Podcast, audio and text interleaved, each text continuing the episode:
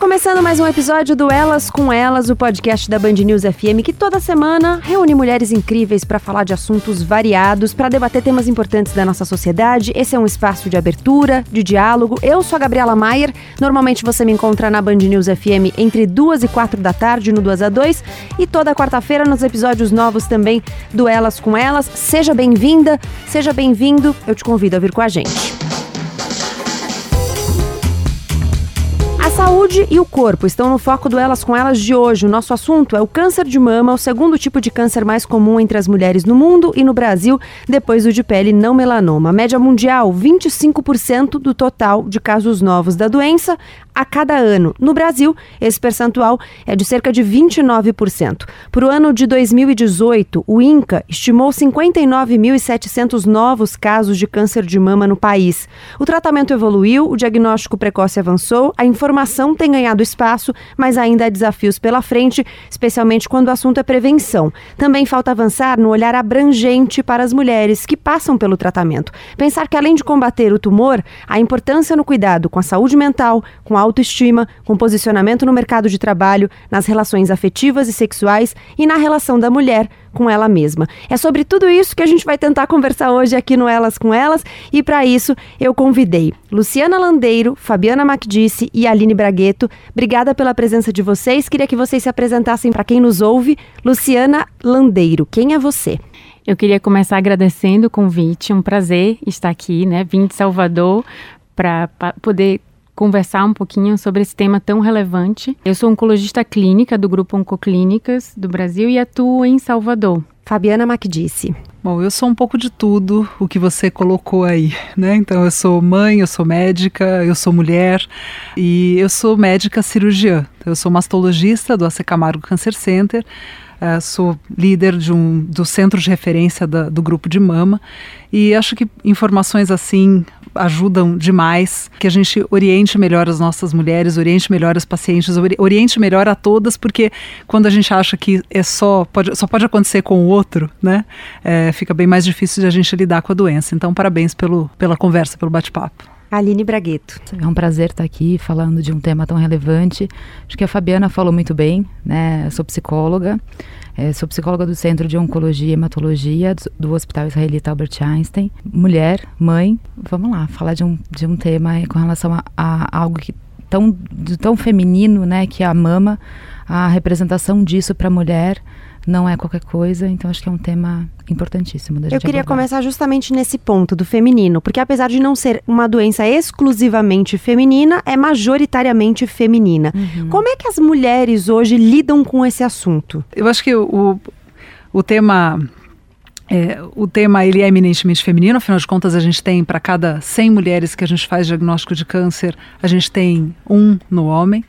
É, mas eu acho que a gente, a gente, ainda tem muita, muita dúvida, muita, muito, muito, muita coisa que traz ainda aquele olhar de que eu não sei se eu quero fazer exames, porque eu não sei se eu quero ouvir que eu tenho um diagnóstico de câncer, porque eu normalmente o câncer ainda está atrelado a, a, sensações muito ruins. E se você tem esse medo todo, o medo paralisa e aí você fica sempre com, com muita dificuldade em lidar com, com o diagnóstico.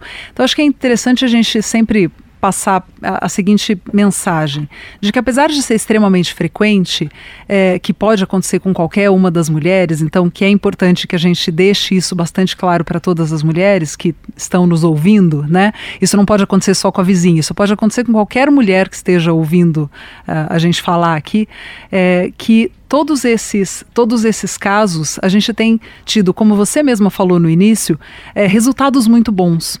É óbvio que tudo que a gente, tudo que acontece na vida da gente nos traz algum tipo de perda, né? Tudo, tudo nos marca de alguma, de alguma forma. Mas o, o diagnóstico, quanto mais precoce ele acontece, melhores vão ser as taxas de cura. E é isso que a gente tem que passar para as mulheres para que diminua um pouco o medo que as mulheres têm a respeito do tema. Então, sempre existe ainda esse olhar do câncer como algo que vai trazer só dor, sofrimento e perdas, e a gente tem que começar a trazer essas mulheres a ter um olhar um pouco mais, um pouco diferente em relação a isso, né? De trazer quais são os ganhos que a gente tem se a gente fizer um diagnóstico precoce, curar e você morrer velhinha de outra coisa uh, e não necessariamente do câncer de mama. Então, mudar um pouquinho essa postura do medo. Eu acho que essa é a mensagem mais importante mesmo. Porque tem muito medo ainda. Desmistificar, né? né? Existem ainda tabus relacionados ao diagnóstico do câncer e o diagnóstico precoce faz toda a diferença para a gente conseguir curar essa, essa mulher e isso ser apenas uma fase da vida dela, né? Uhum. Não ser algo que vai impactar é, em relação a, ao tempo de vida que ela vai ter, de fato, uhum. né? Então, que é a cura. Então, acho que isso a gente precisa estar sempre conversando, sempre relembrando do impacto positivo que é a realização da mamografia de forma regular, é, a partir dos 40 anos, né? Então, acho que essa é a, é a grande mensagem. E só complementando o que vocês já colocaram muito bem, pensando nesse imaginário social, né, do que é de fato apresentar um diagnóstico oncológico, né, escutar você tem um câncer de mama como é o caso aqui. Isso é um acontecimento de corpo, mas acho importante transformar isso numa experiência singular. Né? O que, que significa para aquela mulher, né, ou para aquela pessoa que escuta esse diagnóstico? O que, que vai ser disso na vida dela? Né, para que haja uma maior implicação no tratamento, para que haja inclusive a possibilidade disso não ser a vida dela daqui para frente, mas sim uma passagem, uma passagem importante, marcante sim na vida, mas que pode inclusive fazer com que ela realize tantas outras coisas né, e ressignifique é, posições aí muito ruins na vida, assim, viciadas na vida, e que a partir de uma perda, como a Fabiana colocou, porque não deixa de ser, né? Ainda que, que seja um diagnóstico precoce, ainda que a gente tenha uma chance, chance significativa de cura, como na maioria dos casos, há uma perda de algo, né? Que seja de uma condição aí de saudável, de que é possível então que algo aconteça comigo. Antes disso acontecia com o vizinho, uhum. né? E agora e é um acontecimento no corpo dela e o que se faz a partir disso. Isso é muito singular. Sim. E agora eu acho que interessante só colocar um pouquinho, toda vez que eu falo que eu sou mastologista, eu sempre ouço a pergunta: mas a doutora mastologista trata o quê? É, e aí eu complemento, eu trato mulheres com câncer de mama. E aí a resposta normalmente as pessoas viram e falam assim: ai, coitada de você. Coitada por quê? Nossa, você deve ver tanta coisa ruim. E na verdade não. Eu acho que eu vejo mulheres incríveis que passam realmente pelo tratamento como algo que, ok, vamos lá. Aconteceu comigo, não é só com o vizinho, agora é comigo, então vamos lá. Existe uma força. É, às, vezes, às vezes a gente sabe que a mulher, é, to, todas nós somos fortes, talvez a gente só não tenha tido a necessidade de usar essa força até o momento. Uhum. É, e, eu, e o que eu vejo é isso: a gente vê no diagnóstico de câncer de mama muita ressignificação, muita gente que, que passa a perceber, a ter um olhar é, da sua própria vida de um outro ângulo, né? É, não são todas, talvez algumas simplesmente já tinham esse um bom olhar a respeito disso, mas talvez usem também esse determinado momento só para falar, ai, basta, chega, tem algumas coisas que eu não quero mais que aconteça, né? Uh, e e, a, e, usam realmente esse momento, mas a maioria das mulheres é, se descobrem extremamente fortes, né? Uh, e, e passam uh, por, por todo esse processo de uma forma tão bonita uhum. uh, que realmente assim me deixa muito uh, triste, na verdade, quando alguém acha que eu só vejo coisa triste, porque é muito pelo contrário. Eu vejo realmente mulheres incríveis que passam pelo tratamento e que a gente deveria aprender realmente muito com, com a maioria delas. Aline, eu queria entrar um pouco nessa questão da singularidade que você trouxe, porque hum, acho super importante falar disso, né, da força, da resiliência e tal, mas é um processo singular e cada mulher vai passar de um jeito. E se você não tiver força para encarar dessa forma, tudo bem também. E como Óbvio. é que você faz para construir ali naquele momento, que é um momento difícil, que você fala com as pessoas, né? É, eu tive até uma amiga que recentemente teve câncer de mama e ela, ela fala assim: eu não tenho uma coisa melhor para dizer, é uma droga. Tipo, é uma droga. Quando você fala, ah, que, que, ah, que droga, sabe? Que, que para não falar outra coisa, mas uhum. que droga que aconteceu isso, que droga que eu tô passando por isso. Então tem também, claro, obviamente, que vai ter uma série de sentimentos ali para lidar, porque é uma situação ruim. Como é que a gente pode construir nesse momento uma rede de apoio, de assistência, é, de cuidado mesmo, para que mais do que nunca essa mulher ou essa pessoa em tratamento se sinta amparada? Nossa, você toca num ponto tão importante, porque isso me lembra a clínica com os pacientes e falas muito recorrentes assim, do tipo, eu não aguento mais escutar que eu tenho que ser forte. Eu não aguento mais escutar que eu tenho que passar por isso e que eu sou uma guerreira. Né? Esse significante guerreira para pacientes oncológicos é, é o, mais, o mais usado. E, e assim, será que tem que ser forte o tempo inteiro? E o que, que significa ser forte? Será que ser forte é ausência de sofrimento?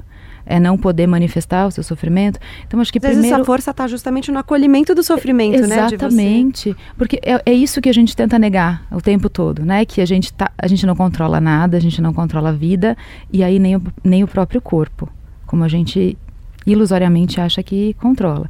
Então assim, é, primeiro sair de uma certa ilusão também de que vai voltar a controlar né? Assim, até porque isso nunca foi possível. Então, assim, a partir disso, o que, que a gente pode fazer? Né? O que, que pode fazer com aquilo que não é garantido, com aquela felicidade que não é plena, de que a vida não é perfeita, de que né, as coisas não são 100%. Né? Nem a medicina oferece Sim, 100%. Não, mas com certeza. Né? Just, né? Só, só, só colocando uma coisa em relação a isso, é, quando eu digo que, que realmente assim a gente acaba vendo essa, essa força das mulheres, é, no sentido de que muitas vezes a gente, a gente percebe, claro, óbvio, que o, que o diagnóstico de câncer, primeiro, ele não é da pessoa.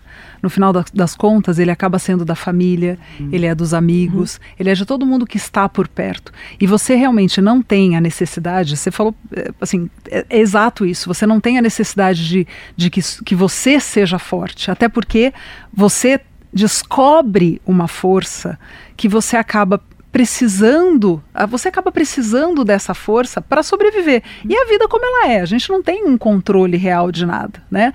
Mas nós temos escolhas. Exato. E dentro dessa visão de ter escolha, um diagnóstico de câncer, e aí não só um diagnóstico de câncer, mas como eu costumo falar sempre para as minhas pacientes, para os meus amigos ou até para os meus filhos, toda vez que a gente tem uma situação de dificuldade na nossa vida, a gente sempre tem duas possibilidades. A gente sempre tem escolhas. A gente pode procurar alguém que seja culpado e simplesmente uhum. falar, ai, que droga, não vou fazer mais nada da minha vida, é. né? Uhum. Mas a gente também tem as nossas escolhas em também achar que é uma droga, mas e falar assim, não, ok, vamos lá.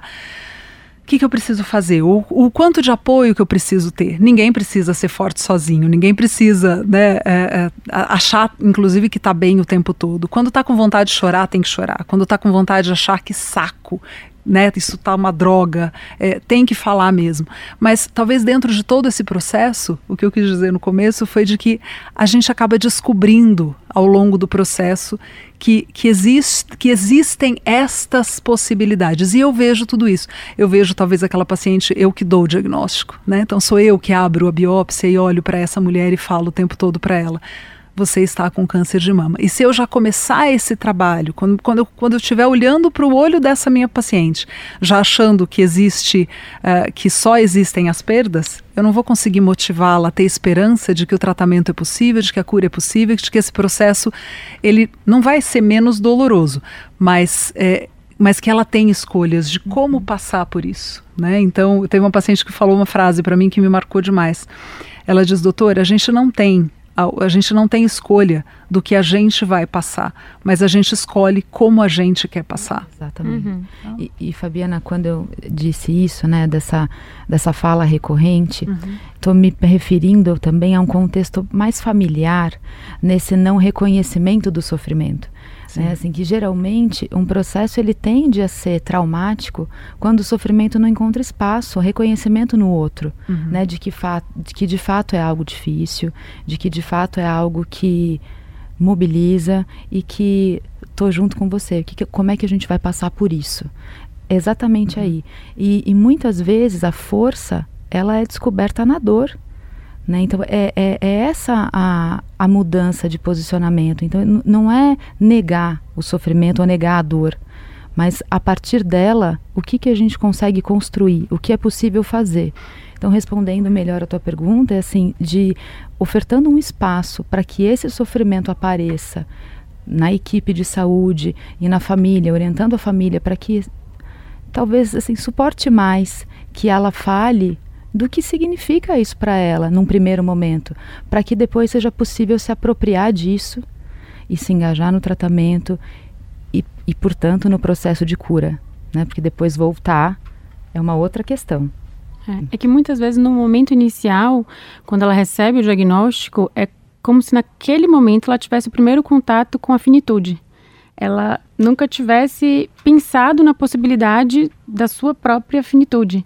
E naquele momento ela se depara com isso, né? Então é difícil, é, é doloroso. É, não tem como esse momento inicial não ser difícil, né? Mas não tem como, como não foi... ser uma droga. É isso, não tem como não ser uma droga, tem, né? É óbvio. Mas então você consegue muitas vezes com recursos, com apoio, com essa rede de apoio, superar, ressignificar e, e tocar as coisas de uma forma positiva.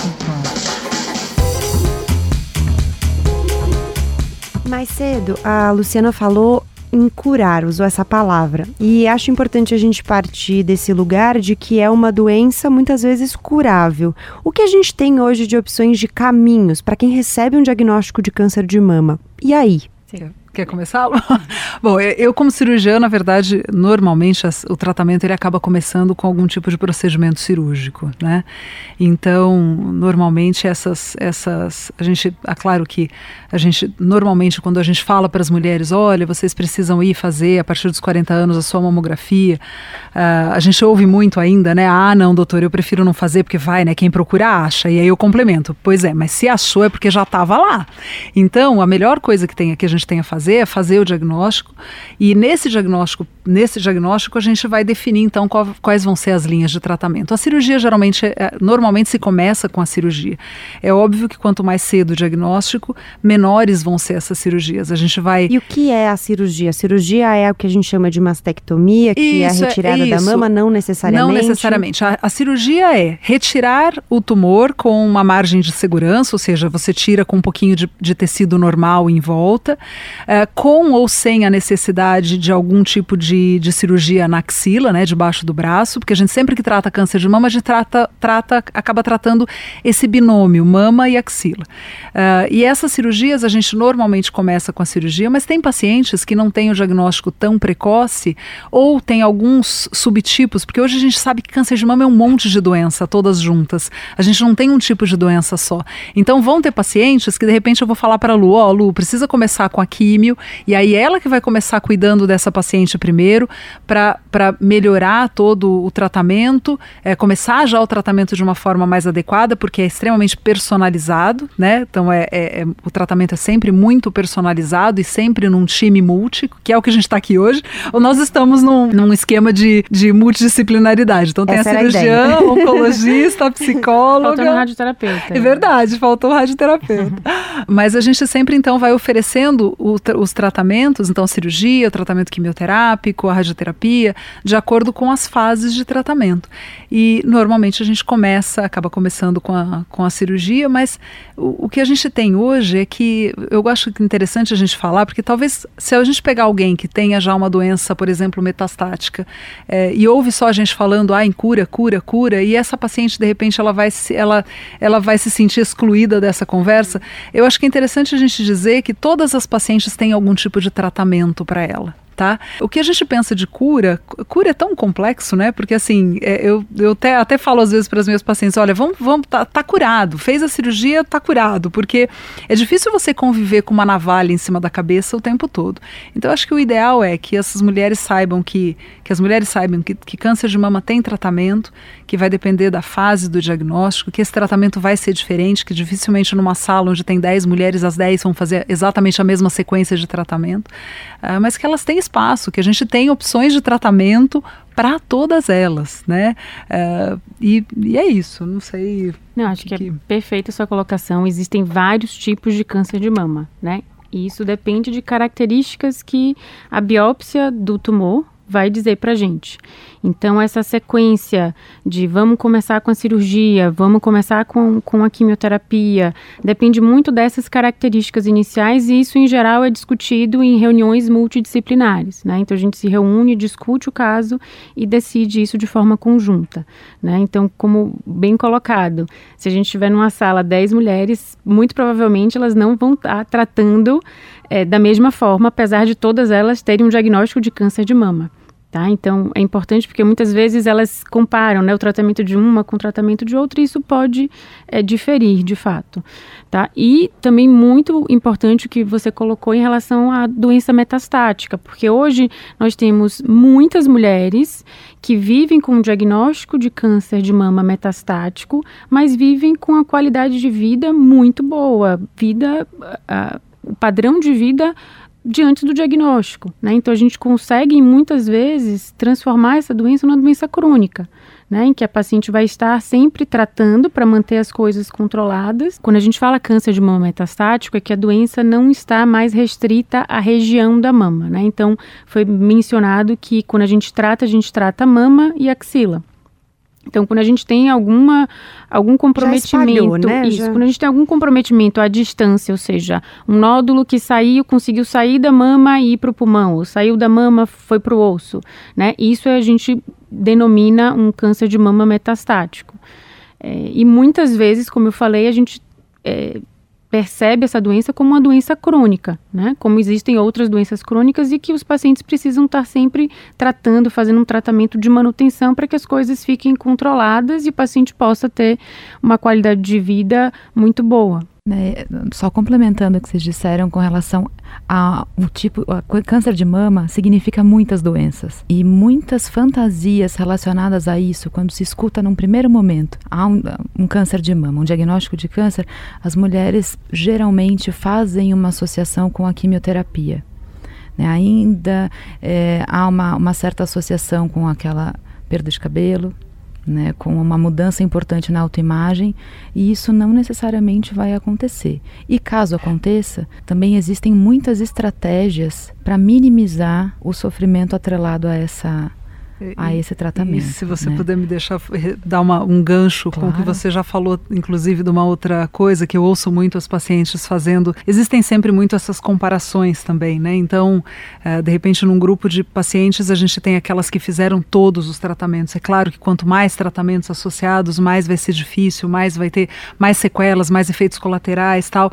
Mas também não depreciar aquela paciente que, né, que, a, que de repente fez, a, fez um tratamento menor, mas e que para ela talvez aquilo tenha sido muita perda também. De repente, ah, mas você só fez cirurgia e você só fez, né, uma radioterapia, sei lá, uh, mas você nem perdeu o cabelo. Mas a gente sabe dentro desse contexto do que é importante para cada um, dentro dessa singularidade que você comentou, Aline, é, isso é tão particular. De repente a gente tem pacientes que lidam muito melhor com a doença e fizeram cirurgias enormes e a gente tem pacientes que de repente têm uma construção da, da, da né, de, de todo esse tratamento, de, toda, de tudo isso que aconteceu com ela, uma construção pior, porque talvez por uma falta de apoio, alguma coisa assim, e de repente é, ela está sofrendo muito mais, né? Não é só porque ela fez uma cirurgia menor ou porque não fez a quimioterapia e não caiu o cabelo, que ela também não tem que ser olhada, não tem que ser vista e não tem que dar, não tem que se dar um apoio. E dentro de, de salas de conversa existe muito isso, né?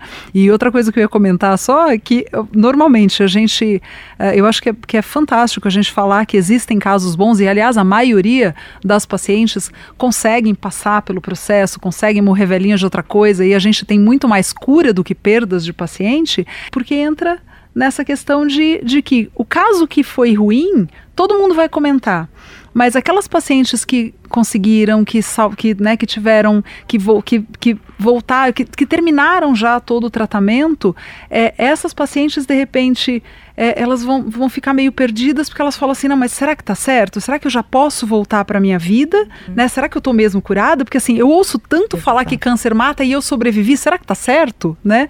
Então, e, é, eu acho que é muito legal a gente falar que tem cura, que realmente é, é que é muito pa particular, claro, de cada um, mas que que a gente tem que sempre mostrar também os bons resultados, não só os resultados ruins, né? Sim, Fabiana, perfeito. E assim, que a gente contenha a tentação de julgar o sofrimento do outro. Perfeito. Uhum. Né? Colocar numa assim, escala, né? Exatamente. É. Porque exato, né, assim, o sofrimento é de cada um. E lembra o que eu falei no começo, assim, o não reconhecimento de um sofrimento torna ele potencialmente traumático. Então, assim, ainda que tenha sido um percurso de tratamento relativamente mais fácil, né, ou com menos é, intervenções e menos mudanças na, na vida e na rotina, isso não significa menos sofrimento. Sim. Isso vai depender de cada um. Então é importantíssimo escutar e a gente tentar conter a tentação de julgar o sofrimento alheio. Eu queria falar um pouco sobre o corpo. Eu acho que toda doença tem uma entrada no corpo muito forte. Obviamente, a gente é impactado quando a gente tem qualquer doença, porque o nosso corpo sente, e, enfim, né? Nosso corpo é uma marca muito grande do que a gente é. E aí, eu queria perguntar para vocês, na experiência de vocês, como é que fica essa relação com o corpo durante e depois de um tratamento? Porque vocês falaram de algumas questões, né? Do cabelo, é, da própria retirada da mama mesmo, dessa identificação como mulher, porque querendo ou não, o seio é um, um, um, símbolo ali do, do feminino também. Óbvio que não só, mas é um símbolo importante no corpo. Como é que fica essa relação com o corpo? Como é que cada mulher, claro que a gente não vai poder falar de todos os caminhos, mas que caminhos vocês observaram até hoje que as pessoas encontram para reconstruir essa relação ou para ressignificar a relação, né? É, eu vou falar uma coisa que eu falo para todas as minhas pacientes. É, eu faço a cirurgia, então eu sou a grande culpada dessas mudanças corporais, né? Então, e não vou dizer para vocês que eu fico feliz quando eu preciso fazer uma mastectomia. Eu fico muito mais feliz quando eu consigo fazer um tratamento conservador, porque eu sei todo o significado. A gente sabe que realmente a paciente que fez uma cirurgia maior, talvez os danos físicos sendo maiores, talvez se essa paciente não tiver uma boa construção dessa autoestima dela desde sempre desde desde pequena, desde que ela era uma menina. Talvez isso possa ser um, um fator que pode destruir a vida dela. Né? A gente chama de mastectomia só quando há a retirada da mama. Isso, mastectomia é quando existe a retirada da mama. Uh, e normalmente a gente oferece, hoje são pouquíssimas as pacientes que a gente faz a mastectomia e não reconstrói. No entanto, essa reconstrução não é essa coisa de fantasia de que a gente vai, que a mulher vai fazer uma cirurgia e vai sair com uma cirurgia plástica perfeita, como se ela estivesse fazendo uma cirurgia plástica estética. Uhum. É uma cirurgia mutilante, é uma cirurgia grande, é uma cirurgia que pode trazer inúmeros aspectos físicos, né? Então, uh, dor, desconforto, o, esse olhar, né? Pode trazer assimetria, tudo aquilo que a gente busca na frente do espelho quando a gente está colocando uma roupa, que a gente está colocando e a gente se olha para ver se está certinho, se o lado direito está igual ao lado esquerdo, tudo isso acaba impactando na vida das mulheres. Então, a gente tem que, o que eu sempre falo para elas é que elas são muito mais do que uma mama, muito mais do que uma mama. É, mas é óbvio que a gente tem que ouvir né? Que é uhum. isso que a Aline está falando, assim. Porque eu tenho pacientes que o meu olhar é: você está linda, você está perfeita, tecnicamente a cirurgia não existe o que melhorar. Mas se ela tiver com autoestima baixa, se ela tiver uh, com algum questionamento do valor dela como pessoa, às vezes isso também impacta nessa relação com o corpo. É, só esclarecendo que a cirurgia conservadora que você mencionou é quando você tira então parcialmente, é uhum. ou um quadrante, ou um setor, né, alguma... E nesse caso também há algum tipo de reconstrução?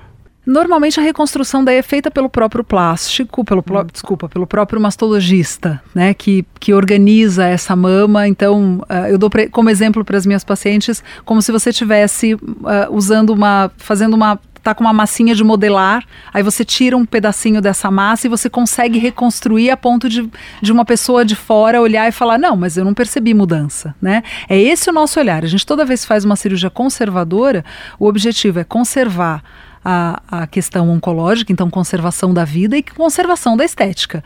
Se você acha que o tratamento que você vai ter que oferecer, a cirurgia, é tão grande a ponto de você não conseguir a conservação dessas duas coisas, então faz a mastectomia, chama um plástico para reconstruir. Ou tem alguns profissionais, alguns mastologistas, que eles próprios já fazem uma cirurgia que a gente chama de oncoplástica, onde o próprio profissional faz a reconstrução uh, da mama da, da paciente.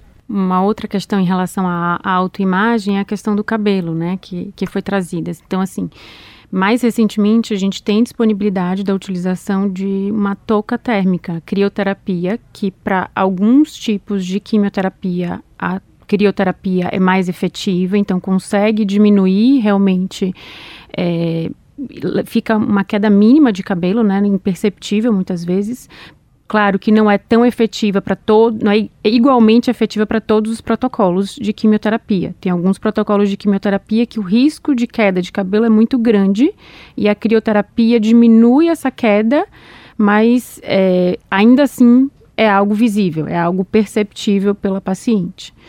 Mas é, nós temos melhorado muito em relação a essas medidas que a gente pode oferecer à paciente para diminuir esses efeitos colaterais do tratamento. Mas ainda assim, então a gente tem a crioterapia e isso diminui a queda de cabelo é, da paciente, mas você tem queda da sobrancelha, você tem queda dos cílios, né? Você tem queda de todos os pelos, na verdade, do corpo. E eu nunca tinha pensado tanto nisso. Outro dia eu vi um podcast de uma mastologista americana que teve diagnóstico de câncer. E ela falou: Eu passei a minha vida inteira conversando com o paciente sobre o diagnóstico, sobre como era o tratamento, mas quando eu vivi, quando deu 14 dias do início do tratamento, que eu comecei a ver meus cílios caindo, meus pelos caindo, eu falei: Gente, como assim? Isso, ela nunca tinha parado realmente para avaliar que todos os pelos caíam e o impacto que isso tinha, né? Então ela falava: Eu nunca pensei que meu nariz ia ficar escorrendo líquido, porque o pelo do nariz não cai também o pelo do nariz. Então fica quando tem o secreção no nariz, não segura mais tanto porque não tem mais pelo. Então assim, são algumas coisas, detalhes. Então isso você tem que de fato conversar com a paciente. Muitas vezes numa, numa primeira consulta você não vai conseguir dar todas essas informações. Então você tem que ter um ouvido atento durante o segmento para dar espaço para ela colocar todas essas questões, todas essas angústias que vão eventualmente surgindo e a gente pode tentar ir paliando e ajudando a, a controlar esses sintomas, né? É, e tem algumas coisinhas que a gente pode sugerir também, né? Porque não tem, não são todas que vão conseguir fazer uma touca uhum, térmica, sim, sim. mas a gente tem lenços, existem perucas, eh, a gente tem as pacientes que, por exemplo, às vezes cortam já o cabelo e fazem peruca com o próprio cabelo. Eu tenho uma paciente que ninguém no trabalho dela descobriu que ela estava careca, que ela tinha feito quimioterapia, porque antes de fazer, ela tirou um mês de férias, ela foi lá, ela cortou, uh, e para isso, para ela era importante. Uh, talvez isso para mim não fosse importante, talvez eu fosse aparecer careca mesmo e pronto, e acabou, e isso, né, assim, isso é uma, isso é, isso é uma construção de cada um. Mas tem, existe, existe touca, existe a, a peruca com o próprio cabelo, existem lenços, porque a peruca, quem usa a peruca diz que é muito quente, então a gente, né, normalmente está super calor aqui. Então, vai, ferramentas, né, e falar para essas mulheres tentar se maquiar, aquela coisa para construção de uma autoestima que, que vai além, né, da, da... Mas isso traz também a singularidade, né? É. Tem mulheres que ficam super bem sem o cabelo. né? Eu tenho uma paciente que ela tinha, antes do início da quimio, um rasta lindíssimo e ela decidiu não ter peruca, não ter nada. E assim, ela estava super tranquila em relação a isso, né? Então acho que isso também é algo muito individual. Sim, gente, eu acho que essa discussão ela é tão complexa, né? Porque ela não começa no diagnóstico, pensando inclusive na relação das mulheres com o próprio corpo, né? assim, é uma relação conhecimento que não é nem incentivado, né? Exato, assim, é uma relação então, tá de insatisfação. Né? É, e, e, culturalmente, inclusive, a mulher ela é exigida a um certo padrão. Né? E pensando agora nas redes sociais uhum. também, assim, o quanto é incentivado e quase é um imperativo para que as mulheres sigam determinados padrões. Então, isso está posto para qualquer mulher. Uhum. É diante de um diagnóstico e que pensando na, na própria cirurgia, é, eu não escuto tanto o efeito da cirurgia como um problema, justamente porque o que a Fabiana falou, existe a possibilidade de uma reconstrução mais ou menos imediata. É, há, muita, muitas mulheres tendem a, a não olhar imediatamente para mama ou, pra, ou não tocar, fica uma região ali que não é ainda muito bem explorada tanto por ela ou pelo parceiro ou pela parceira, enfim, e que isso vai à medida né, do tempo de cada um tendo um significado, sendo elaborado.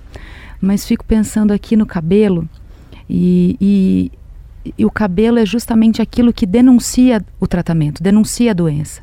Então, para além da autoestima, para além daquela, da percepção de identidade, porque é também frequente escutar mulheres que dizem assim: a partir da queda do cabelo, eu não me reconheço mais. Uhum, uhum. Essa que eu estou vendo no reflexo do espelho não sou eu. Eu sou essa aqui, ó. E me mostra uma foto no celular. Essa Até porque imagino que venha junto com uma identidade, né? Sim. Porque muitas pessoas passam a olhar para ela desconsiderando tudo o que ela construiu até ali e ali ela passa a ser só uma pessoa que está em tratamento de câncer. Exatamente, Sim. exatamente. Perfeito, eu adorei isso. As pessoas Exato. passam, assim, as pessoas, o problema é esse, a sociedade é extremamente cruel em relação a isso. Elas, as pessoas elas são vistas pelo seu cartão de visita. Você está careca, você está fazendo químio, então você é uma paciente que está com câncer, você é uma mulher que está com câncer. E não pode não ser, ela pode simplesmente ter raspado a cabeça e querer ser careca porque ela gosta de ser careca, mas você vai ser taxado talvez de que você está fazendo o tratamento que você está. Então, é esse o medo que eu acho que existe muito nas mulheres quando fazem associação ou quando têm o diagnóstico. Também é dessa, dessa contrapartida da sociedade. Mas o que vão pensar de mim? Uhum, é, eu acho que isso dói pra e caramba. os rótulos e essas cobranças estéticas são muito maiores nas mulheres. Exato, uhum, né? exatamente. Não, e para além disso, né, é, pensando que a sociedade então reconhece alguém em tratamento, vamos pensar que de fato essa paciente está em tratamento e, e existe uma exigência menor, então vamos exigir menos, a gente deseja menos, a gente dá menos espaço porque ela está em tratamento, mas ela não necessariamente precisa disso. Ela pode estar lidando muito bem, obrigada, com tudo isso e conseguindo manter a sua, a sua rotina, a sua produção, é, conseguem trabalhar. Muitas mulheres mantêm o trabalho e isso é importante para algumas, outras precisam de um outro tempo. Então é, é, é isso, é, é, aí que a, a, singularidade ela precisa ser escutada mesmo, precisa ser colocada em cena. Então não dá para dizer que todas as mulheres vão sofrer por conta da queda do cabelo mas não dá para dizer que a peruca resolve só, hum, óbvio. né? E pode resolver, né? Pode ser só uma questão aí de se reconhecer e, e, e tudo bem. Mas para além disso, o que, que significa o cabelo? Uhum. O cabelo para nós mulheres tem sim um, um tanto da nossa identidade. Né? E, e aí muitas, é, eu tenho uma paciente de 20 anos e que ela assumiu o cabelo curto agora. E ela me diz assim: mais do que feliz, eu estou me sentindo livre, né? livre de poder assumir isso para a sociedade e me sentir bem com isso. Porque aquela que as pessoas elogiavam e que diziam que era bonita, era mentira. Aquele cabelo não era meu. Eu não era aquela. Então eu sou essa aqui, livre e linda. E tá mesmo.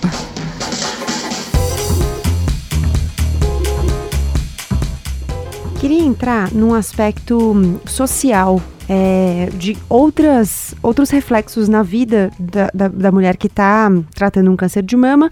E eu queria falar especificamente do trabalho, já que a Aline mencionou. Luciana, você pode contar um pouco para a gente sobre a pesquisa que você fez do impacto no mercado de trabalho especificamente? Claro.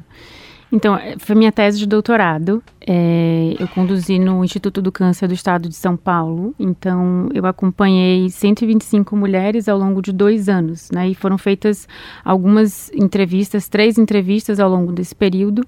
Todas elas trabalhavam antes do diagnóstico e tinham idade inferior a 57 anos para que a gente não tivesse alguma interferência de aposentadoria, enfim mudou, né? Depois do, do, de alguns anos para cá mudou, mas até então, quando eu comecei a pesquisa, tinha a questão de 60 anos para mulher poder é, se aposentar.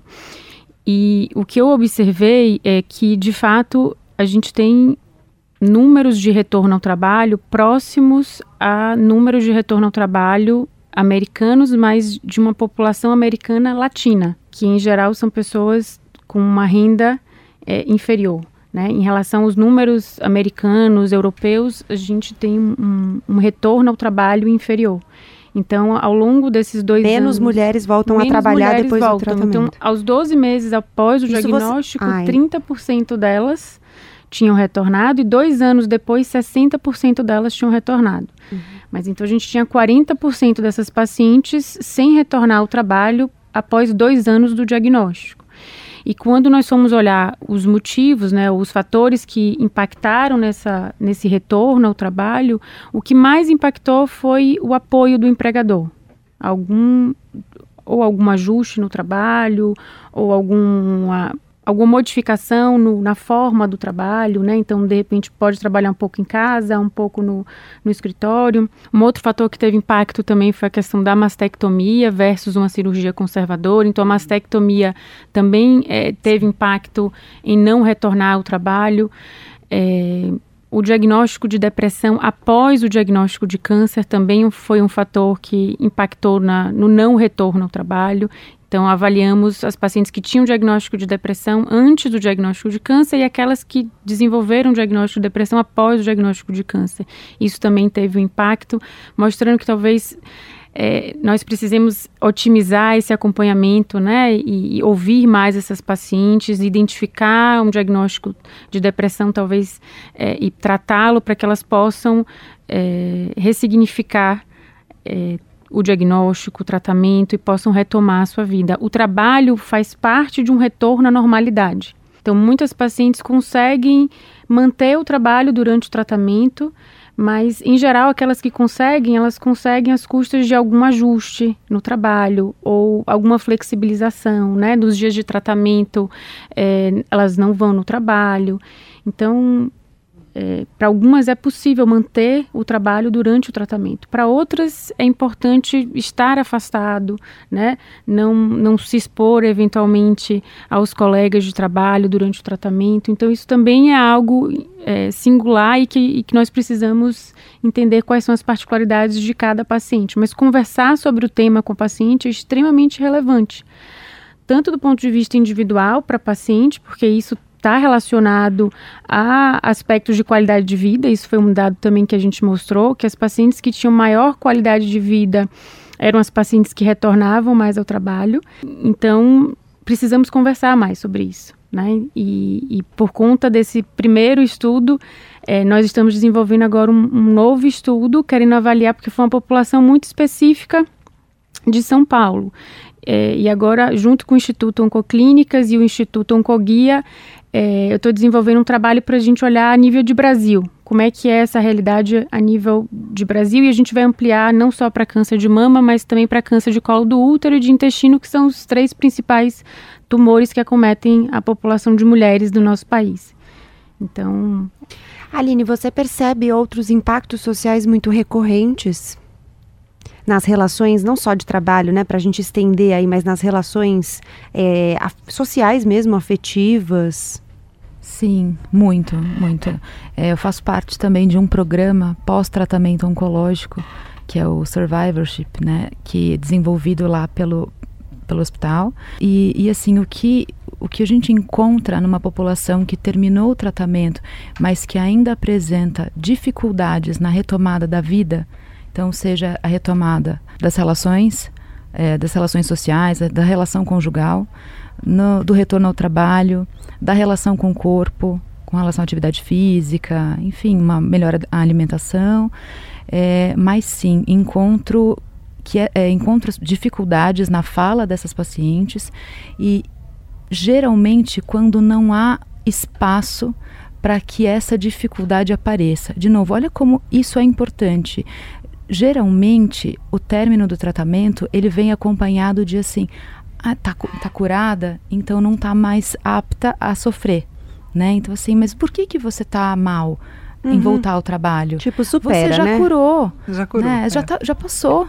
Uhum. Então, ou por que que você não consegue investir tanto nesta relação? Ou por que que determinados encontros não fazem mais sentido? Já passou. Pois é, mas algumas coisas mudam de sentido depois, uhum. né? E, e, muitas vezes também a relação com o próprio trabalho. Então o investimento vai ser outro mesmo, principalmente se o empregador não ofereceu esse tipo de suporte durante o tratamento, né? Uma certa, um certo apoio, que é importante e que a paciente consiga reconhecer que ela não é só um número para a empresa, né? Mas que tem algo que só ela pode oferecer estando ali. Isso é importante para cada Sim. um, né? Que a gente talvez não... é, complementando, talvez um planejamento desse retorno, né? Sim. né? Então, precisou se afastar durante um tempo. Como é que vai ser esse planejamento, né? Então, vou retomar, vou retomar com as mesmas atividades, com as mesmas funções. De fato, a gente sabe que a quimioterapia pode impactar um pouco na, na disposição da paciente, né? Então, às vezes, mesmo após o término do tratamento, ela pode ter mais astenia, mais fadiga, assim, se sentir um pouco mais cansada. Às vezes, por um tempo, o, o próprio pensamento fica um pouco mais lentificado mesmo. Ela precisa uhum. de um tempo, isso é variável para cada uhum. paciente. Mas é importante que tem um planejamento, né, para esse retorno ao trabalho. Não seja algo que de repente na segunda-feira como se ela estivesse voltando de férias. Não é isso que aconteceu, né? É totalmente é algo bem diferente. Nesse período que ela estava afastada, podem ter acontecido mudanças no trabalho, né? Sim. Mudança na dinâmica entre seus pares. Então ela precisa ter um planejamento. Eu acho que isso também é algo importante para que a gente aborde e, eventualmente, as empresas repensem isso. Acho que isso talvez seja uma grande questão. As empresas talvez só parem para pensar como lidar com a situação uma vez que tenham alguma colaboradora diagnosticada. Só que câncer é uma doença extremamente frequente, os números estão aumentando. Então, assim, é importante que as empresas tenham a preocupação e pensem como vão lidar com os casos antes, Sim. né? Então, vamos planejar como é que vai ser isso para os nossos colaboradores, vamos ajudá-los, né? Mostrar que eles realmente têm uma importância para a empresa, não, é, não, não, são números, né? Que hum. cada indivíduo importa hum. e está trazendo um, um um ganho para o grupo, para o time, né? Então acho que isso talvez seja uma forma da gente abordar isso. Sim. É, e aí o que eu acho que é interessante falar é que daí não é só uma, uma relação, não é só uma definição do que a mulher vai esperar, mas do que do que a sociedade, do que, do que o trabalho, do que todos esses, esse, eh, os outros vão olhar em relação a ela. Porque o que eu sinto muito, que as minhas pacientes sempre se queixam, é que quando elas retornam, é isso que a Aline falou, poxa, mas o que você está reclamando? Você está reclamando do quê? Você já não está mais careca, você já terminou a radioterapia, você já terminou, já, já fez até a reconstrução, já está com a mama reconstruída, e, e por que, que você está assim agora? Só que o que elas comentam sempre é aquela falta do apoio apoio do pós. E, e eu sempre coloco para elas o exemplo do seguinte: enquanto você está correndo do cachorro, você a energia ela tá ali porque você precisa correr, porque você sabe que se você parar, o cachorro vem e te morde. Mas a hora que o cachorro para de correr atrás de você, dá aquela sensação de. Ai, né? Dá aquele. Às vezes você dá uma, uma baqueada que às vezes essa baqueada ela é, ela é, extremamente grande, mas aí ninguém entende mais por que, que você está lá caído, né?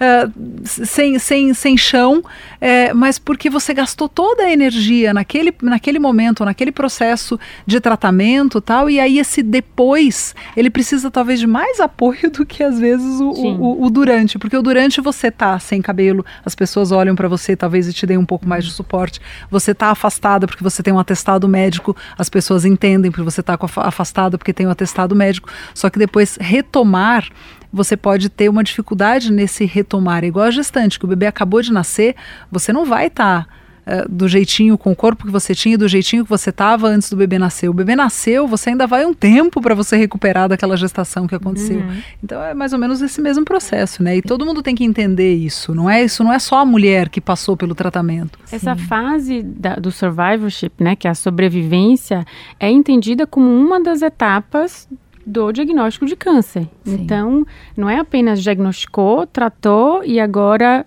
né, segue sua vida. Então, essa etapa é uma etapa extremamente importante. É, a gente observa uma, uma, crescente preocupação nesse sentido, porque o número de Bem, né? sobreviventes tem aumentado, né? Então, nossos tratamentos têm melhorado, o número de sobreviventes, o nome é forte, sobreviventes, mas é só para mencionar que é alguém que já teve o diagnóstico de câncer e que hoje vive sem a doença, né? É, tem uma preocupação crescente nesse para esse grupo de, de pacientes. Então vive sem a doença, mas com um acompanhamento. Com um de... acompanhamento, sim, sim, Mas o que eu quero dizer é que já passou dessa fase mais intensa, né, de, de um tratamento eventualmente com quimioterapia, com radioterapia, mas sim, segue mas um pergunto se depois uma paciente depois precisa de um acompanhamento. Precisa. Sempre, sempre precisa. Mas esse acompanhamento agora é, tem sido com um olhar mais amplo, uhum. né? um uhum. olhar mais integral para essa paciente. Né? Não, não olhando, o foco não é a doença, é o indivíduo. Então, todo, tudo isso que envolve né, a vida dele, então o retorno ao trabalho, a sexualidade, a atividade física, tudo isso é abordado nesse momento após o término dessa fase mais intensa de tratamento. Queria abordar um último ponto antes da senhora aí, mas a gente vai continuar ainda mais um pouquinho. Bom, eu queria entrar na seguinte questão. A gente está em outubro, Outubro Rosa é uma campanha que acontece é, mundo afora, não é uma exclusividade brasileira. Um mês em que a gente fala sobre câncer de mama. Não é uma forma de fazer essa campanha como algo mais amplo, para além do câncer de mama, como uma oportunidade de a mulher conhecer o próprio corpo. A gente sabe que a mulher já tem o corpo tão medicalizado, tão submetido a tantos procedimentos e tantas interferências. Não seria uma oportunidade de a gente aumentar, ampliar né, a abrangência do que a gente trata nesse mês? Bem interessante essa sua colocação. Eu acho que a gente tem que discutir, sim, o autoconhecimento do nosso corpo e... E aí, só fazer uma ponderação, mas eu não estou questionando a importância da campanha, não, porque acho super importante sim. a gente falar sobre câncer de mama, só estou pensando, isso. né, se não é uma oportunidade de a gente trazer mais questões para a mesa. As, as, questões relacionadas à a, a, a, mulher, mulher, né? né? A ser mulher, ao feminino. Ao feminino. Não, e inclusive, assim, agradeço a, a pauta de hoje, porque muitas vezes, durante o Outubro Rosa, de fato, a, as pautas são voltadas para falar sobre como fazer o diagnóstico, né, como é o tratamento, e nessa, nessa nossa conversa a gente está ampliando muito mais, né, e eu acho que tem que ser nesse sentido. Acredito que nós temos que ampliar o, o entendimento, entender que muitas vezes essas complexidades que surgem após o diagnóstico vêm de antes, né? Por questões culturais e, e, de, e de autoestima prévia mesmo ao diagnóstico, né? Por imposições de, de de questões estéticas em relação à mulher. Então, tanto que na questão mesmo de conhecimento da mama, a gente não fala mais de autoexame, Exato. né? A gente fala, entendemos que a mulher não tem capacidade de se autoexaminar. Ela tem a capacidade de conhecer o seu corpo, né? Conhecer a sua mama e perceber se algo diferente surge, né? Então, teve alguma retração na mama, surgiu algum vermelhinho na mama, alguma coisa. Conhecer para reconhecer, Isso, né? conhecer para reconhecer, perfeito. Então, a partir desse momento você pode buscar ajuda e entender se aquilo de fato é algo que precisa de uma maior investigação ou se é algo que pode ser apenas acompanhado. Acho que é muito importante isso que você trouxe. Uhum. Sem dúvida, um, um espaço em que a gente possa discutir que a mulher pode e deve explorar o seu corpo justamente para reconhecer como ele é, né? E quais as sensações, inclusive, esse corpo promove, provoca, ajuda a entender um outro momento lá no pós com relação a hormonioterapia, caso seja, seja necessário. Né? Isso traz uma, uma mudança na relação com o próprio corpo que muitas mulheres não conseguem reconhecer se foi posterior ou se já era assim.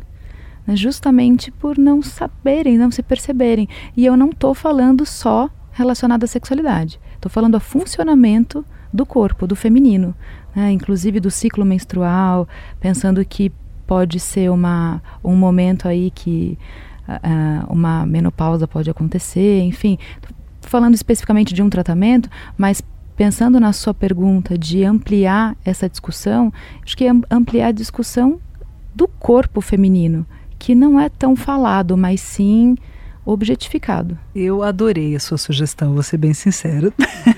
é, eu, eu acho que quando a gente fala de câncer de mama, a gente fala de câncer de mama e teoricamente as pessoas estão com o foco só na mama, né? Em como faz o diagnóstico, como você disse, tem que fazer a mamografia ou do autoconhecimento. Mas quando a gente fala do câncer de mama, a gente fala que esse câncer de mama ele está em alguém, ele está numa mulher. É, e a gente, tudo que isso que a gente está conversando aqui, é, tudo isso tem um super valor na vida das mulheres. Então a gente acabou aqui por falar é, de câncer de mama, mas a gente está falando muito mais do câncer de mama. A gente está falando da, da, da, da, da mulher dentro de um ambiente de trabalho, a gente está falando dessas relações de trabalho, a gente está falando da mulher como relação com ela mesma e com o outro, com o companheiro, com a companheira, com quem quer que seja. A gente está falando da autoestima da mulher, do quanto isso é poderoso, do quanto isso tem que ser abordado, porque uma mulher, se ela tiver com essa autoestima em alta, ela vai conseguir lidar muito melhor com qualquer que seja o problema.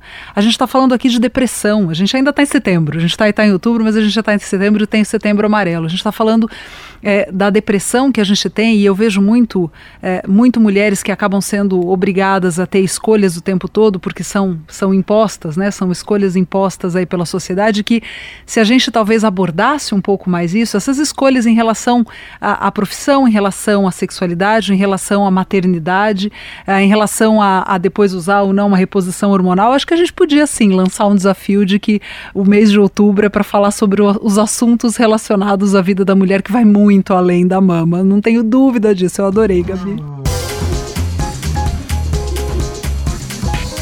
Eu queria voltar um pouco para a questão da informação. No início eu falei que a gente tem melhorado né, o acesso à informação, o conhecimento sobre o tema. Acho que isso é um ponto importante também de saber né, do que, que a gente está falando, é por causa de uma pesquisa que foi feita recentemente, foi divulgada agora, sobre o conhecimento das mulheres a respeito do câncer de mama e a quantidade de mitos que muitas mulheres ainda carregam envolvendo esse assunto, tanto na prevenção Muitos. quanto na, nos fatores de risco, por exemplo. Existe fator de risco para câncer de mama? O fato de ser mulher e estar tá envelhecendo todos os dias. Esse é o principal. Ah, e a gente tem, claro, outros fatores. A gente tem fatores daí ambientais. A gente tem fatores também genéticos que a gente não escolhe. A partir do momento que a gente nasceu dentro de uma família que pode ter alguma doença hereditária, né, que pode ter alguma síndrome familiar de predisposição a câncer, também a gente já nasceu, o sobrenome já está lá, acabou, né? Então isso também pode ser um, um, um aumento para risco, de risco para câncer. Ah, agora o que eu acho que é interessante a gente falar aqui é que a gente tem também questões ambientais que são muito muito importantes. Então, é, dentro dessas questões ambientais, se a gente tem o reconhecimento de que existem fatores que podem ser ambientais, talvez seja interessante que a gente passe essa informação para as mulheres para que elas possam ter escolhas, né? Ou uma escolha, escolha consciente. Então, por exemplo, é, a obesidade aumenta risco para câncer de mama. O sedentarismo aumenta risco para câncer de mama.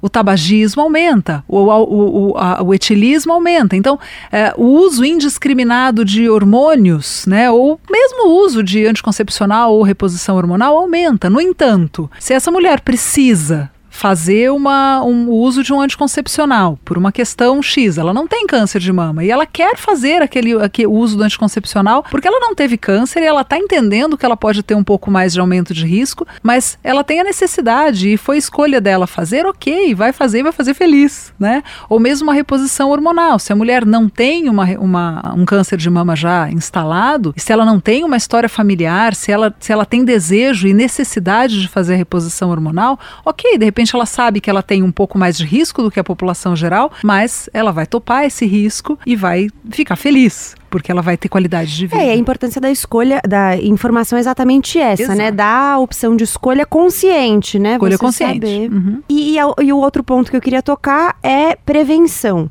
Bom, o fator de risco e a prevenção, eles conversam diretamente, Sim, né? Você mencionou é. alguns elementos aí. Então, por exemplo, se sedentarismo é um, um fator que aumenta, Exato. fazer exercício prevenção... físico passa também. Exatamente. É.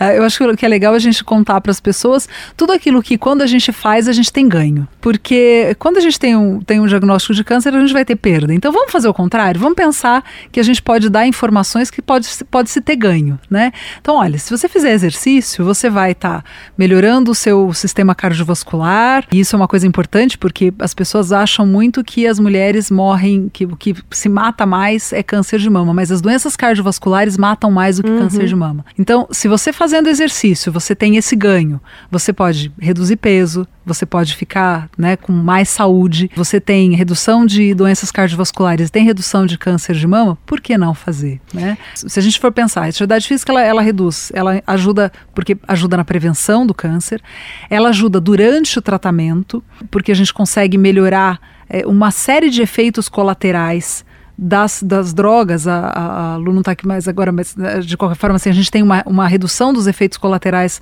dos tratamentos na vigência de atividade física, se a mulher faz atividade física, claro que isso sempre com muito controle. E a gente, no pós, a gente tem é, um, uma, uma recuperação muito melhor, por exemplo, de, da fração de ejeção do coração, é, e a gente é a mulher que faz exercício, ela também reduz a incidência de um retorno de doença. Ou seja, ela cura mais. Então é quase que um remédio, né? Então eu sempre falo o seguinte para as mulheres: olha, se você gosta de fazer exercício, perfeito. Se você não gosta, tem tanto benefício, tem tanto ganho atrelado é, eu que odeio, usa eu vou como remédio. Mas eu fico pensando. Ok, mas pense então nos benefícios, né? É, e aí de repente isso pode ser, pode ser uma, uma boa forma de pensar. Aline, aí eu queria te perguntar uma coisa que é o seguinte: eu imagino que, bom, quando você está em um tratamento, você já está pensando em um monte de coisa, lidando com um monte de coisa, lidando com um monte de emoções. Tem muitas mulheres que lidam com culpa, ficam pensando: ah, se eu tivesse feito isso, se eu tivesse não feito aquilo. Enfim, isso é uma coisa que aparece? Muito. É, deixa eu só comentar uma coisa com relação à prevenção e a fatores de risco. Claro. Vocês não colocaram aqui, mas aparece muito, inclusive como um mito e até como fantasia aí das pacientes, com relação ao sofrimento. Ou o sofrimento Boa. e a depressão. Ah, então isso causou meu câncer. Então, assim, como se o sofrimento não fosse inerente à condição humana, né? Assim, vocês não sofrem aqui, uhum. né? Assim, é claro que isso não significa que não seja importante olhar para a saúde mental, para a saúde psíquica. É claro que sim, um processo depressivo uh, crônico, continuado, a exposição a um, a um fator uh, de sofrimento, né, um sofrimento prolongado, é claro que vai trazer efeitos no organismo. Até porque não dá para desmembrar, né? Saúde desmembrar. mental é saúde física Exatamente. Também. Mas a gente não dá o devido valor a isso, uhum. né? Assim, há uma, uma certa tendência a se negligenciar as questões emocionais. Então, eu vou dando conta, eu passo por isso e continuo exposto a uma situação ou a, uma, a um sofrimento que não cessa. É claro que isso vai trazer efeitos. Agora, não dá para dizer que necessariamente quem, alguém que sofre, ou porque sofreu um trauma, ou uma perda, ou um luto, né, uma separação, por exemplo. Algumas mulheres me dizem: ah, eu tinha um relacionamento muito ruim e foi por isso, necessariamente, eu guardei muito rancor, essa do, do rancor. Isso conversa com a culpa, né? Que eu tinha perguntado Exatamente. agora. Porque você é. acaba Exatamente. puxando mais responsabilidade Exato. ainda para o seu lado. É, o que eu acho que é importante a gente dizer para as mulheres que não é culpa de ninguém ter câncer. É claro que quando a gente fala de fatores de risco que poderiam ser evitáveis dentro dessa questão de um ambiente, de qualidade de vida, de saúde, são as escolhas que a gente tem. Mas, mas isso isoladamente não é uma. Não, não existe uma, uma regra, né? Ah, ó, então é o seguinte: a doutora Fabiana disse que eu tenho. É, que se eu amamentar, eu vou. não vai reduzir meu risco de ter câncer. É, a redução de risco não significa blindagem. Uhum. Então, eu tenho pacientes que às vezes chegam falando, doutora, mas esse exame não deve ser meu, porque eu amamentei. Então, não existe essa relação, é, essa relação de blindagem. Então, a gente tem que cuidar muito com não isso. Não é mandatório. Não né? é mandatório. São múltiplos fatores. E dentro desses múltiplos fatores, um que realmente realmente nos incomoda é essa sensação de culpa. Imagina que toda, todas essas mulheres já vão ter tanto, já existe tanta, tanta dor, sofrimento, é, tantas coisas já inerentes à própria condição, né? De ah, a paciente é, estou com câncer de mama, e de repente ainda imaginar que aquele câncer foi a culpa dela, uhum. puxa vida, eu acho que isso, é, esse tipo de assunto é, é, um dos assuntos que é super importante que a gente traga para dizer para essas mulheres, meu, meu amor, você não tem culpa de nada, né? Ah, calma e vamos lá. Agora, em contrapartida, a forma como, como ela vê a vida, vida e a forma como ela vai lidar depois, se ela realmente tiver um positivismo atrelado ao tratamento, a usar um remédio sabendo que aquele remédio vai estar, vai, vai estar fazendo bem para ela e não que aquele remédio de repente pode estar sendo um veneno, né? É, isso também ajuda, uhum. né? Isso ajuda no tratamento. Sim, a culpa nesse contexto, na verdade, na maioria deles, não vai ajudar em nada, né? Inclusive atrapalha. Né? É, até porque é justamente a culpa impede isso que a Fabiana colocou. Então, assim, isso aconteceu. Né? Não é sua culpa, mas é sua responsabilidade fazer algo com isso. Perfeito. Porque há um acontecimento no seu corpo. Então, isso diz de você.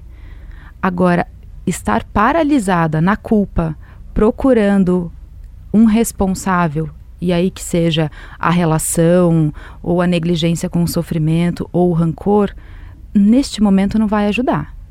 Né? Assim, não, não tem culpa, né? não, não, é, não é disso que se trata, mas se trata de uma responsabilização com isso, com, a, com esse acontecimento. Bom, para a gente encerrar, deixo o convite então que a gente se mantenha informada. Eu falei do Outubro Rosa, né? Um momento em que a gente fala bastante sobre câncer de mama. Acho que é importante que a gente tenha informações sobre isso, sobre diagnóstico, né? Apesar de não ser a única coisa importante, falar de diagnóstico precoce, falar de prevenção, falar de fatores de risco são importantes, são coisas importantes. Mas, é, como eu falei aqui no meio do programa, acho que também pode ser uma oportunidade de a gente pensar o corpo da mulher, as questões da mulher e tudo tudo que está envolvido para que a gente chegue em momentos da vida que, que envolvem um nível maior, um, um, nível mais elevado de vulnerabilidade e a gente consiga é, lidar com o nosso corpo, que a gente normalmente trata com tanto tabu e com, tantos, é, com tanta ressalva e com tanto desconhecimento mesmo, de uma forma mais tranquila, ou tentar fazer isso, né? Porque, obviamente, é uma situação muito difícil, mas para que a gente possa ter um caminho um pouco mais suave. Então a gente já construi esse caminho de conhecimento, de reconhecimento do próprio corpo, de construção da nossa identidade também, com todas as questões que ela envolve desde sempre, e não só quando a gente se depara com uma cicatriz no nosso corpo, com um tratamento ou com uma dificuldade mesmo que envolva o nosso corpo ou qualquer outra questão da nossa vida. Ainda que o corpo da mulher é, seja muito hum, submetido a intervenções, a procedimentos desde sempre, desde que as meninas são meninas, né, é, muito medicalizados, é, normalmente a gente não fala sobre isso, a gente simplesmente vai conduzindo com, conforme o fluxo. E é importante que a gente pare para pensar sobre isso, busque informação. Informação é muito importante, como a gente falou aqui, para que a gente sempre faça escolhas conscientes. Exato. E a melhor escolha é quando a gente escolhe começando por nós mesmas, né? Eu sempre falo é, para as minhas pacientes que não é à toa que quando caem as máscaras do avião, né, fala assim, ah, coloque primeiro a máscara em você, depois coloque em quem estiver do seu lado que possa estar tá precisando de ajuda. Tudo começa com você, você é o seu centro do universo. Então, se você tiver ideia exata do que, do que é importante para você, do que, de como você quer levar a sua vida, é, de ter as suas próprias escolhas, você vai criar ferramentas e vai criar um, um, um universo em volta de de você, que a partir de você vai fluindo com mais tranquilidade, por mais que você tenha se depare, se depare no final das contas com algum tipo de dificuldade, qualquer que seja ela, né? Então olhar para si mesma primeiro não é egoísmo isso, Exatamente, olhar para é si e depois olhar aquilo que é importante para si e depois olhar para o olhar para o outro.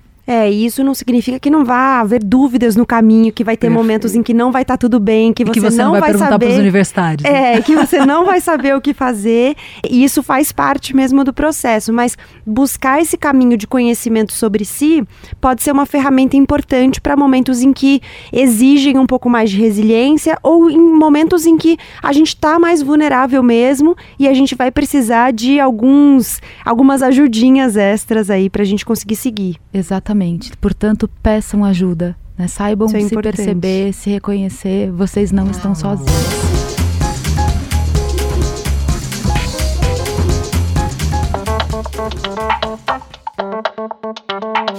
Bora virar página. Essa hora em que a gente indica livros, aqui no Elas com Elas, a doutora Luciana Landeiro precisou sair um pouquinho antes porque ela tinha um voo para pegar, por isso que você não ouviu a participação dela agora no finalzinho do programa, mas ela queria muito deixar a indicação do livro, então ela deixou a indicação gravada. Luciano, o que você indica? Então, minha indicação é Mas Nem Parece Que Você Está com Câncer.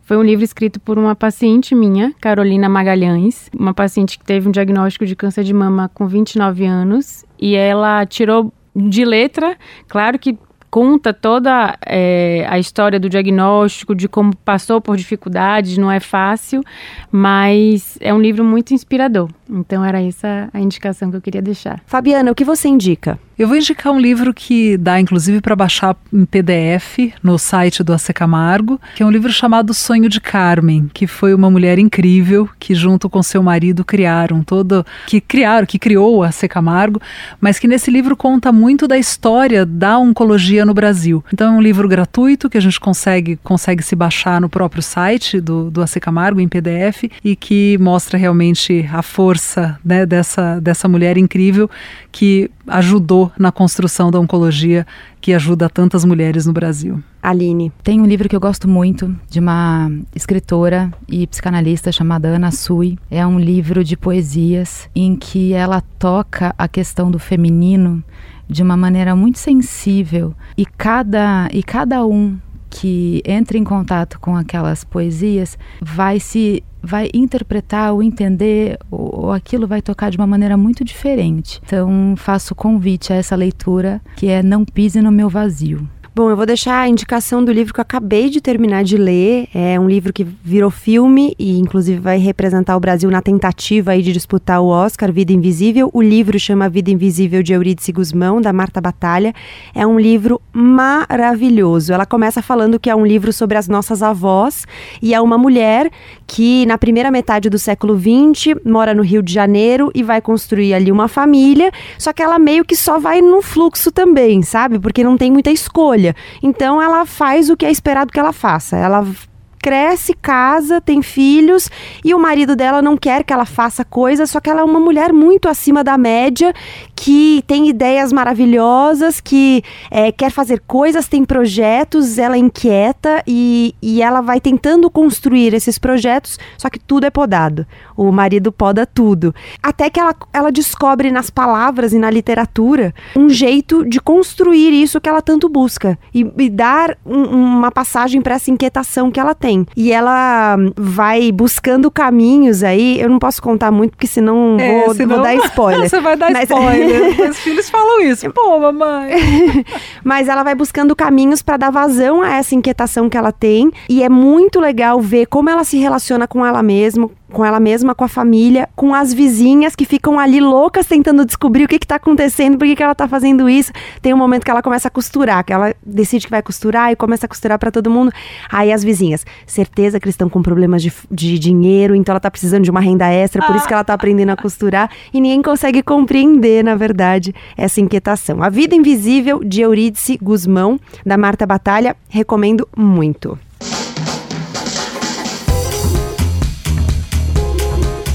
Chegamos ao fim de mais um Elas com Elas. Você pode conversar com a gente pelas redes sociais da Band News FM, pelas minhas redes sociais, estou no Instagram como arroba Gabriela Semayer, ou pelo nosso e-mail elascomelas, arroba bandnewsfm.com.br. Eu, Gabriela Maier, cuido da pauta, da produção, do roteiro e da edição desse podcast. A sonorização é do José Antônio de Araújo, a Letícia Valente, a coordenadora de digital da Band News FM, e os trabalhos técnicos foram do Marcelo Cruz. A gente se encontra na semana que vem. Obrigada pela companhia.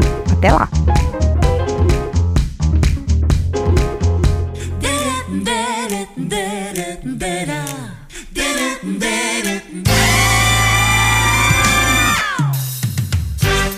Elas com Elas.